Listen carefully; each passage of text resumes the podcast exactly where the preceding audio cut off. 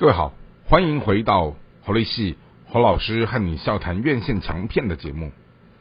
今天和大家聊的这部作品是二零二三年的六月初在台湾的院线档期上映的一部悬疑动作电影。那这部电影呢，基本上我们光看到它的卡斯，只要搬出一个叫做班艾弗列克的人，他的票房应该就稳了。好，那这部戏好叫做《催眠狙击》。好，那主要在讲到一个警探，他的女儿走失了以后，他在办案的过程当中，哦，找不到他的女儿到底消消失在什么地方，然后抓到的嫌犯也无法很具体的告诉他，哦，孩子走丢的原因，哦，到底是生是死，好，生死未卜，而他在寻找女儿的过程当中，哈，就意外的进入到了一个催眠的世界里面去。然后在那个催眠的世界，他永远会看到有一个很高雅但又很高傲的一个邪恶的男子。哦，无论他在这个过程里面，就一直缠绕着跟着这个很高雅又很高傲的邪恶男子，哈，像是一场梦魇，好在这边盘旋。而这个。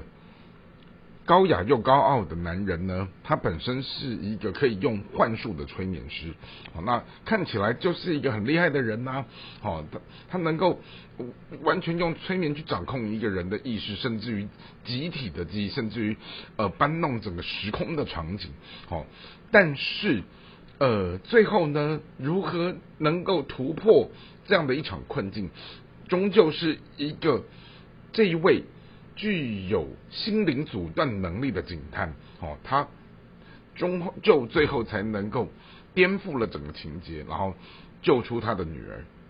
所以也就是说，整部作品，你说它悬疑嘛，也还好，但是它也没有铺成太多的一些布局，让人家可以哦抽丝剥茧的去看。然后再加上说，影片的长度也就才九十出头分钟，哦，它不太像有一些抽丝剥茧的电影可以一步一步的这样看下去，哈，卖弄悬疑。因此呢，看起来这部戏它在推出了以后，它的骂声。是真的还蛮多的，哦，因为大家会觉得，哎，一部悬疑片怎么做的不够那么的精致，甚至于它的整个情节的包装很粗糙，完全就是在卖弄男主角很帅，好，那当然这部戏它也让这个号称叫做战斗天使艾丽塔的导演，他扮演这部戏的时候，哈，他急获，哦，他用一个叫做二十年的时间来淬炼。这部戏的剧本，可是显然整个影坛观众们并不是非常的买单。哎，不过不要看哦，这部戏它在台湾上映的时候，它的票房成绩还不错，还是有挤入了前二十名。好，那因此呢，整体来讲，这部戏虽然也有骂声，但是也有一些呃。某种程度哦，有一些老行家看到了导演，他似乎想透过某一些画面跟情节，跟某一些悬疑电影，好，这一种所谓的致敬的这样的一个动作。因此，整体而言，这一部《催眠狙击》到底是个好戏还是烂戏呢？呃，不晓得。总之，还是要留给各位雪亮眼睛的观众，你们走进了大荧幕之后，观赏完，你才能够很。